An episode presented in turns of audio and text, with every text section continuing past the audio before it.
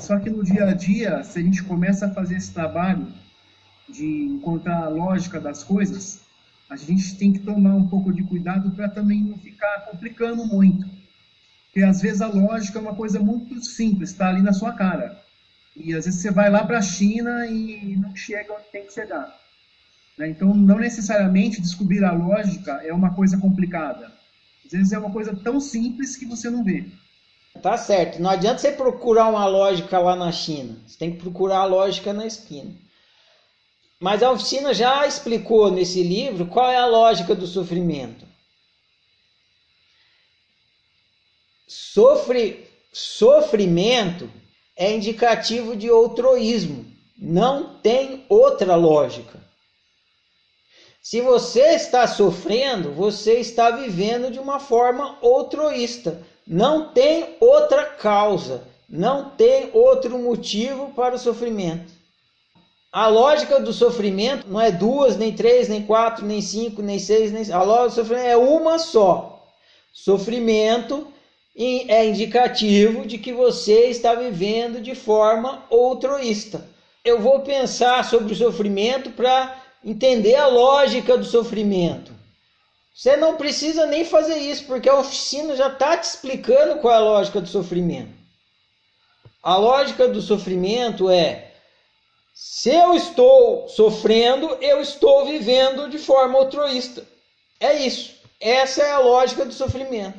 É por isso que o sofrimento existe. Essa é a função do sofrimento.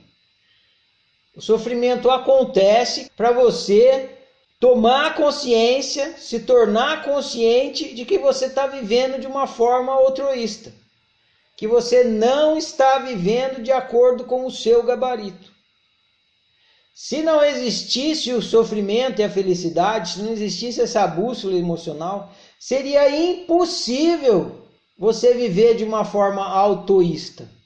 Porque você não teria nada em que fosse confiável 100% infalível para garantir que você está vivendo de acordo com o seu gabarito, de acordo com você mesmo. Então você precisa de algo que seja infalível, que te dê uma informação infalível, absolutamente infalível. Se você está ou não vivendo de acordo consigo mesmo, de acordo com o seu gabarito. Assim como para jogar o jogo da Eureka Atividade, você precisou de alguma coisa que te desse a informação infalível de que você estava ou não acertando no gabarito. Quem fez essa função no jogo foi o coordenador do jogo. Fui eu. Eu dizia o que podia e o que não podia. Na sua experiência humana, não tem um coordenador do jogo. O coordenador do jogo é o seu sistema emocional. É o seu sistema emocional que é responsável por te dar essa, essa informação infalível se você está ou não vivendo de acordo consigo mesmo, de acordo com a sua natureza, com a sua unicidade, com o seu gabarito.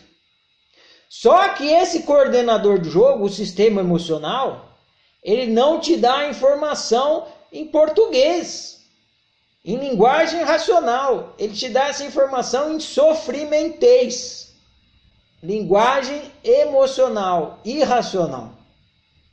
Então você precisa pegar o sofrimento e falar: bom, agora eu já entendi. O sofrimento está me falando que eu estou vivendo de uma forma altruísta. Agora, como que esse altruísmo acontece em mim? Aí que você precisa pensar o sofrimento.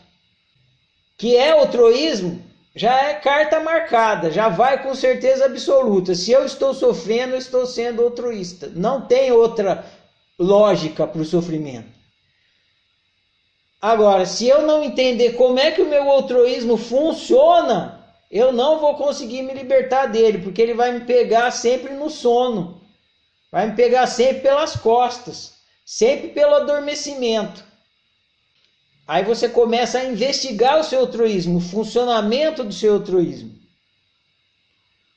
Tá ligado com o quê? Por que, que nesse caso é assim e nesse caso não? Aí você começa a investigar, visualizar, analisar, investigar, analisar, visualizar, investigar, analisar, para cada vez mais ficar esclarecido sobre o seu altruísmo. E aí se libertando dele. Quando ele vem, ele não te pega pelas costas. Agora, que sofrimento é sintoma de altruísmo, isso aí já pode ter certeza, já deve estar tá óbvio para vocês. Então, vocês não vão se perder nisso mais. Vocês vão se perder daí para frente.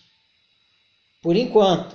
Porque vocês ainda não sabem, existem quatro formas de altruísmo. Existe altruísmo afetivo, altruísmo físico, altruísmo sensorial e altruísmo racional. Isso é uma coisa que a gente vai descobrir quando a gente for estudar o quaternário. E dentro desses quatro, ainda ele pode ser submisso ou impositivo, que nem já viu no livro Eureka. Então, o seu altruísmo pode ser, por exemplo, altruísmo, submisso, afetivo. E o sofrimento é que vai te explicar isso. Mas só se você pensar o seu sofrimento, senão não te explica.